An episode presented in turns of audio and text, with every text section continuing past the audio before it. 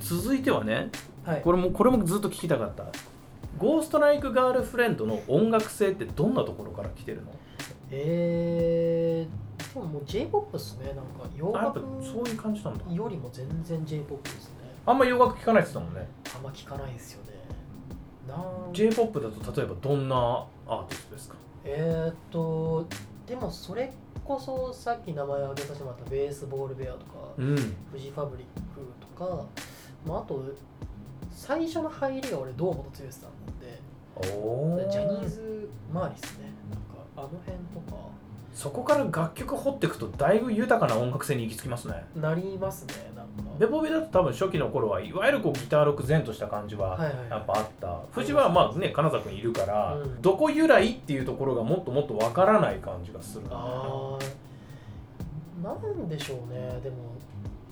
うでもなんか変わったことをしようとかっていうふうなことはあんまなかったりするんなで。え音アレンジとかも全部自分でそうですね。積んでってるんだ。やってますやってます。はあ。そのアーバン R&B みたいな雰囲気もあるわけですよ。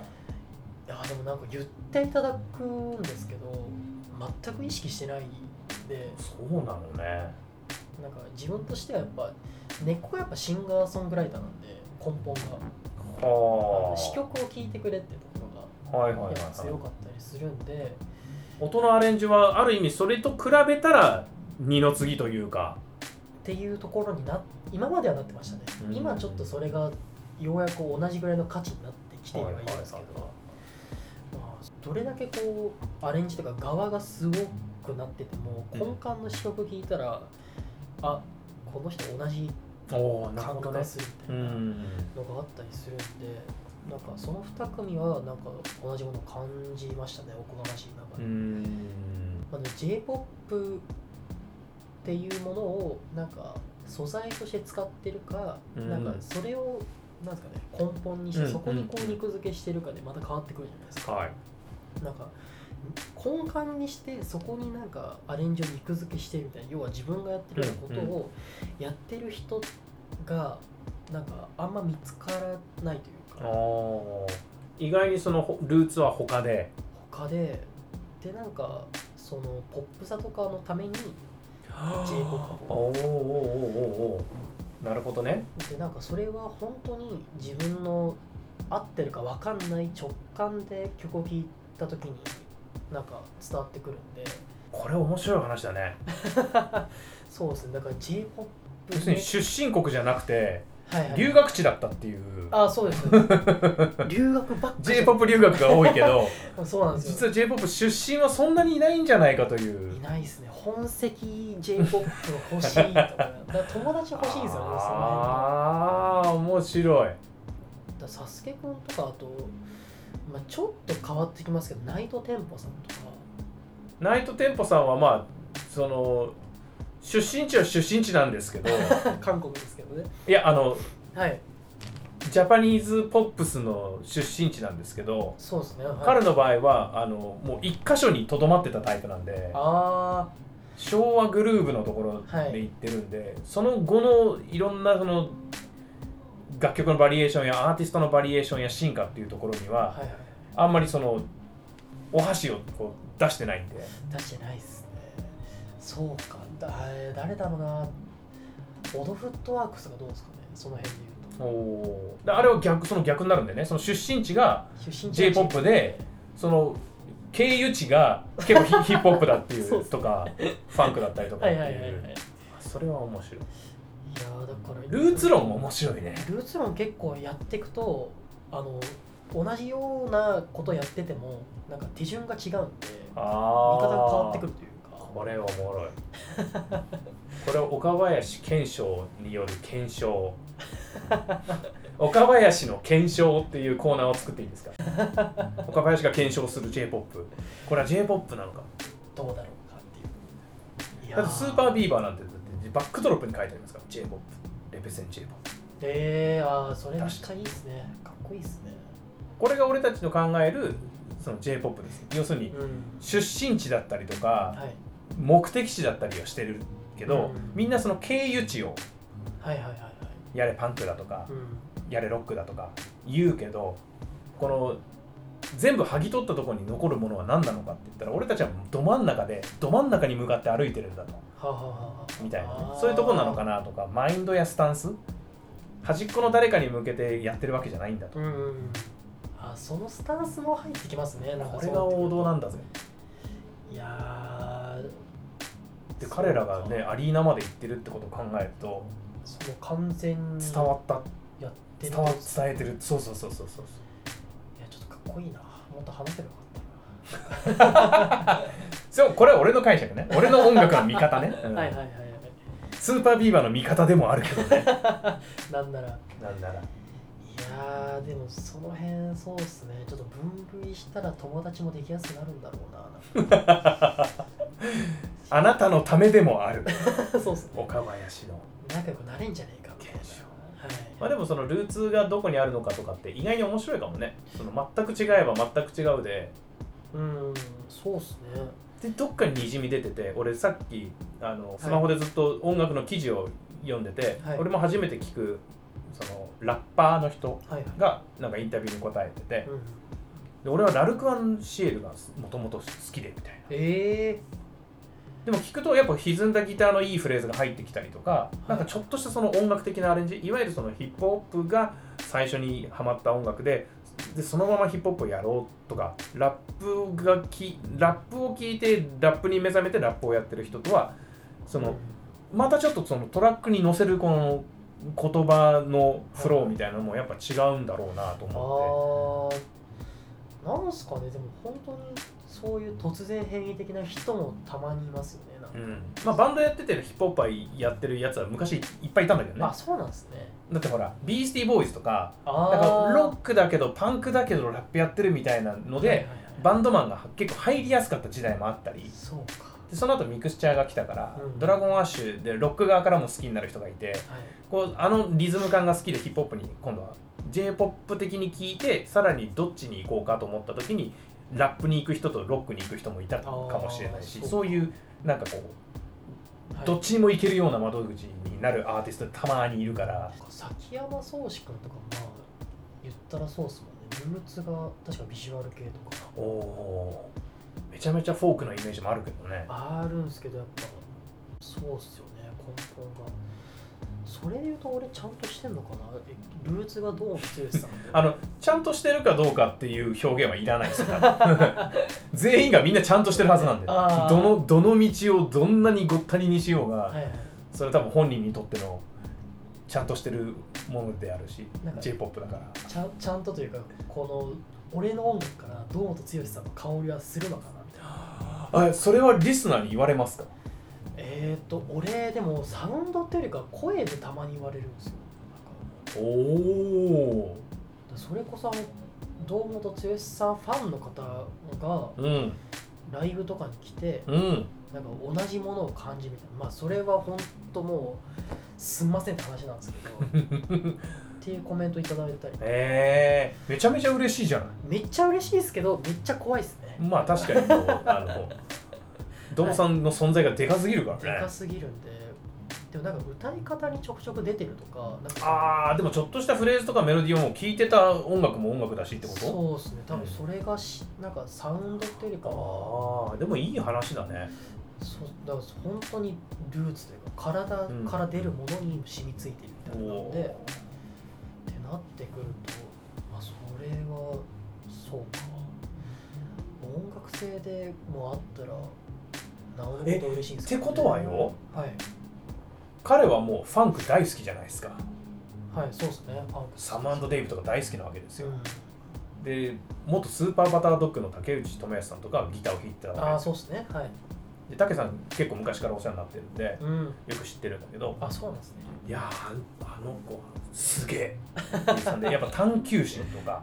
掘ってく力それをその自分の、まあ、エンドリケリーなりにはい。こうフィードバックさせて、そういうミュージシャンをちゃんとしっかりと深くしてうん。作り上げてる。い以上ブラックミュージックっぽいセンスって言われて身に覚えがなくてもはい。どうも剛さんから来てる可能性あるんじゃないの？ああそれでもありそうっすね。ああるな。確かに。えっとカッティングとかって多分、うんまあそうでしょうね。そこから来てるっすねもろそういうとこありますからね。その自分が楽曲に取り入れるカッティングとかって、うん。あの一時めっちゃ流行ったじゃないですか。あのギターロック界隈であのカッティングを使って、それちょっとクリーントーンでってこと？あそうです。バンクっぽい感じ？なんかそういう、うん。なんかでもバンドがなんか要素として取り入れたっていうようんりかはやっぱファンクバンドが普通にこう手癖としてというか、そのジャンルに即してやってるようなカッティングを使いがちではあるんで、うんうん。確かに洋楽聴いてことにそれが出てくるあたりもしかしたら ありがとう剛さんって感じかもしれないですね。ああそっかにじみ出てる可能性は全然あるな。血となり肉となっていたことに今 改めて気づいた。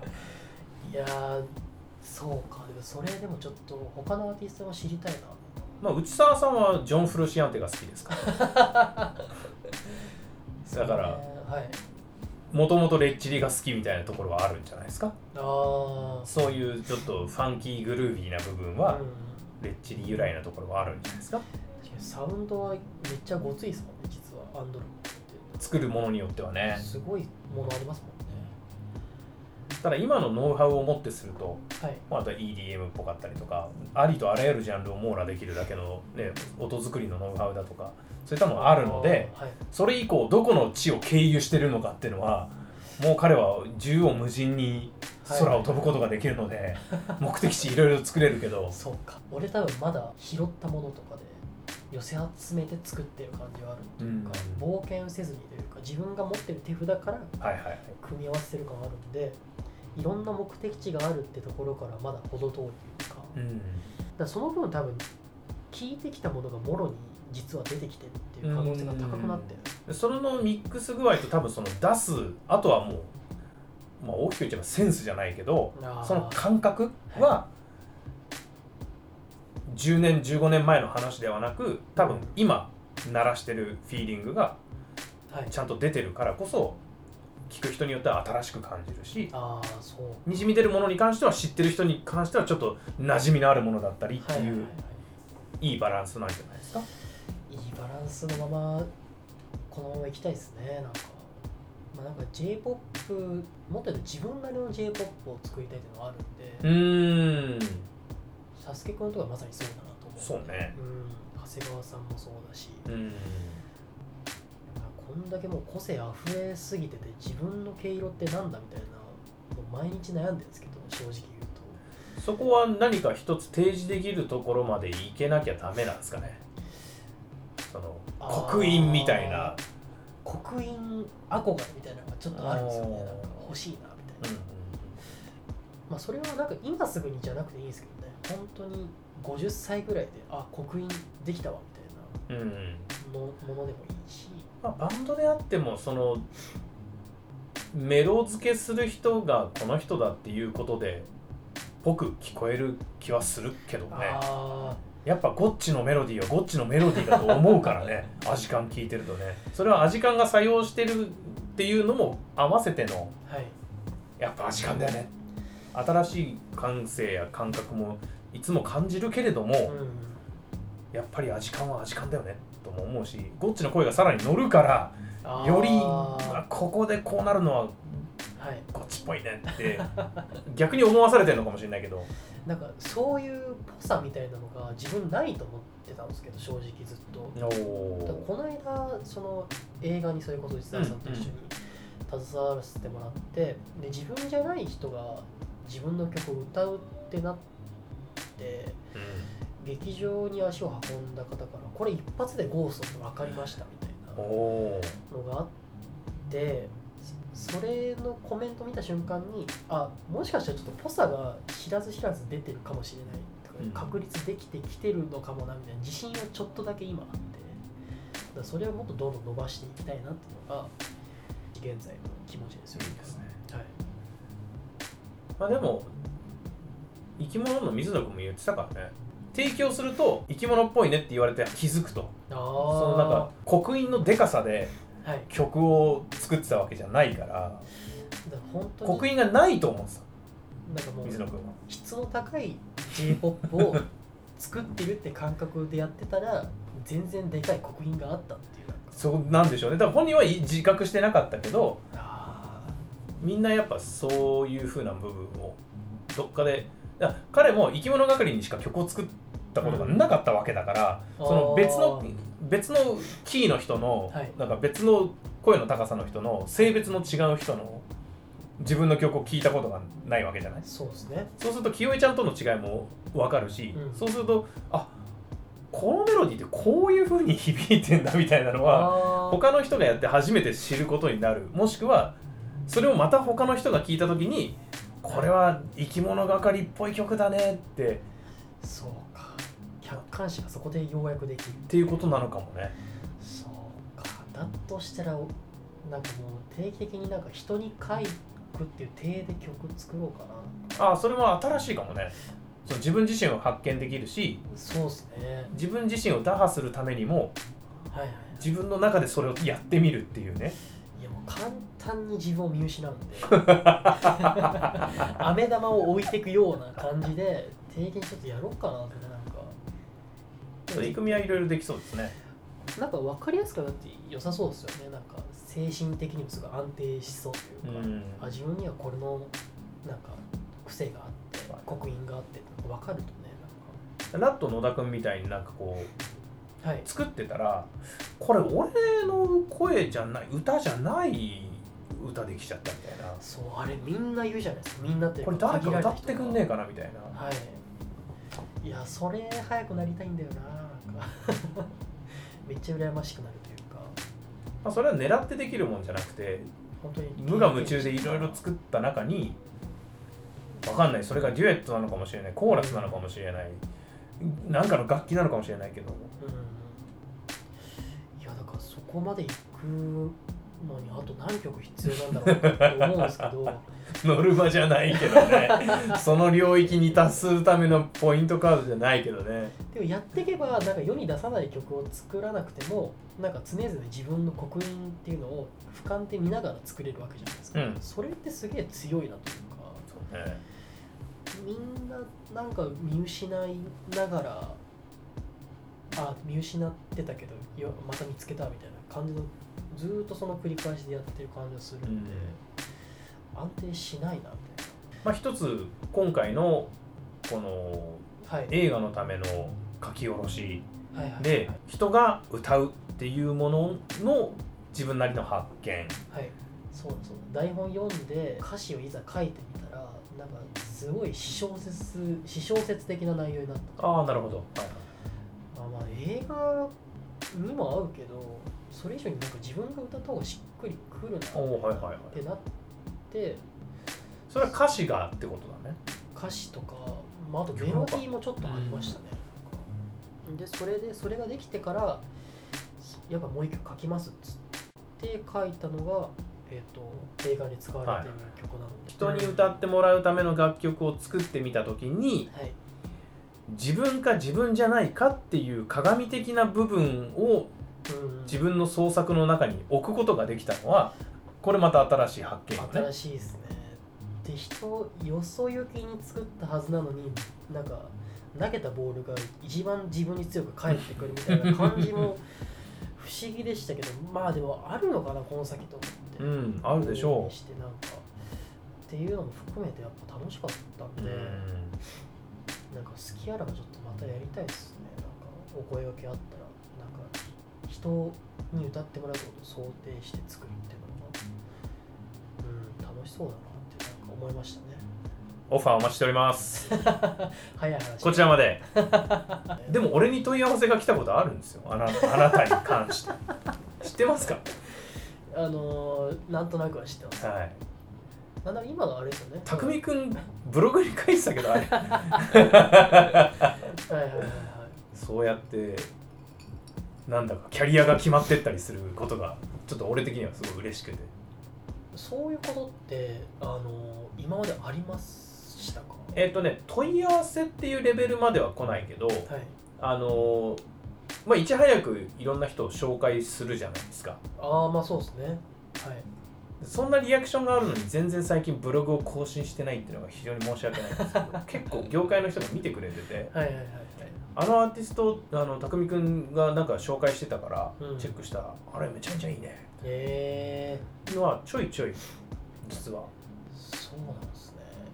いやだからねそれ聞いてめっちゃびっくりした。あ匠さんがつなげてくださったんだみたいまあつなげたっていうとそんなあれじゃなくて俺がやるよりも前になはい。もうすでに探されていていろいろ行き着いた行き着いた中に 俺もいたっていう話なんで遅かれ早かれとは思ってるんですが。